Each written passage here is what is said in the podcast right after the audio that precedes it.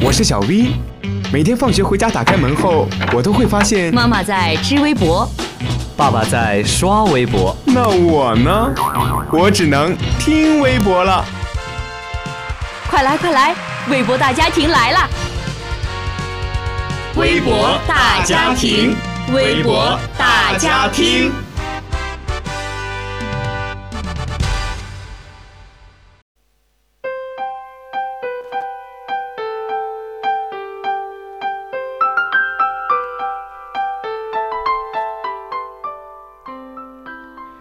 听众朋友们，下午好，欢迎收听今天的微博大家听，我是大家的老朋友杰斯。相信在前不久，霍金开通微博这个消息，大家都有所耳闻。那么，霍金最近又一次登上了热搜榜，原因是这样的：一位叫人在旅途的 GAO，呃，袁博问道：庄子是幻想穿越虫洞，还是在讲究物质不灭？忍不住问下霍教授：“我掉进黑洞后再弹出来，是不是会变为蝴蝶呢？”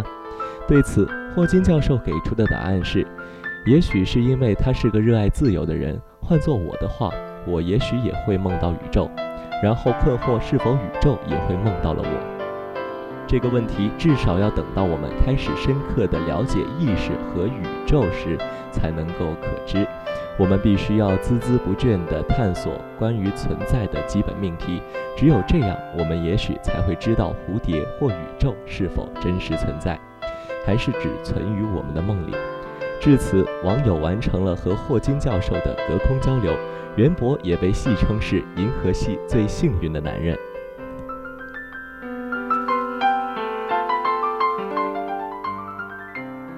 那么，就有网友对此调侃了。庄梦蝴蝶诗样的浪漫，诗样的哲学，霍金也是很酷啊。也有网友表示眼红，那些被明星翻翻牌的算什么？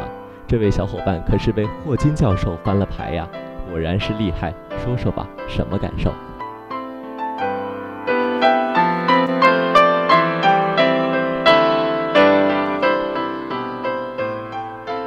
好的，关注完霍金，咱们今天的第二条微博就来关注一下河南周口的王娜娜被冒名上大学的事件。目前，该涉事的事件的十二人已经受到了党纪政纪处分，三人已移交司法机关。那么，调查组方面则想则表示，由于事件的性质恶劣，已向当事人王娜娜道歉。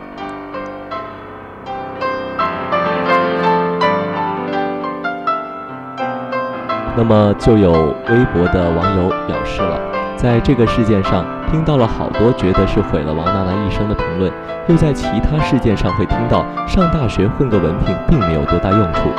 其实，我觉得不能够保证他上了这个大学一定拥有比现在更好的人生，但是通过这种非法手段剥夺他人受教育的权利，绝对不能容忍。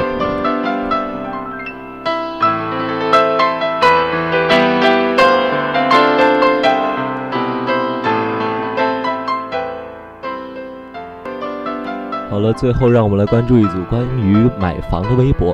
相信买房对于现在的年轻人啊，都是一件非常沉重的事。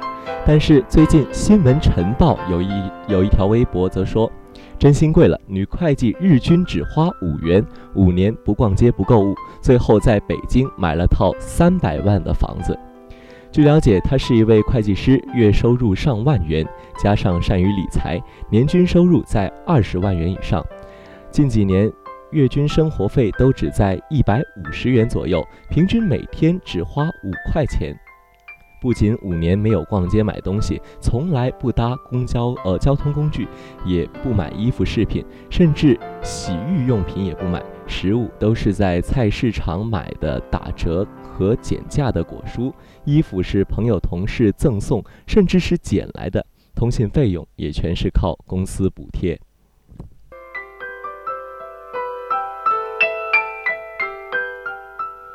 就有一部分网友表示：“我们为什么而生活？为买房吗？”这个故事好悲哀。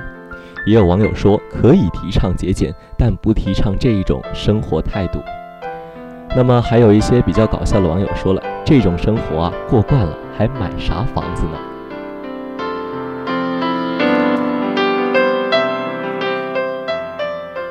好了，今天的微博大家听到这里也就全部结束了。您还可以在荔枝 FM 或者在微信公众号“湖畔之声”收听到我们的节目。我是杰斯，祝愿大家五一小长假愉快。我们下周同一时间再见。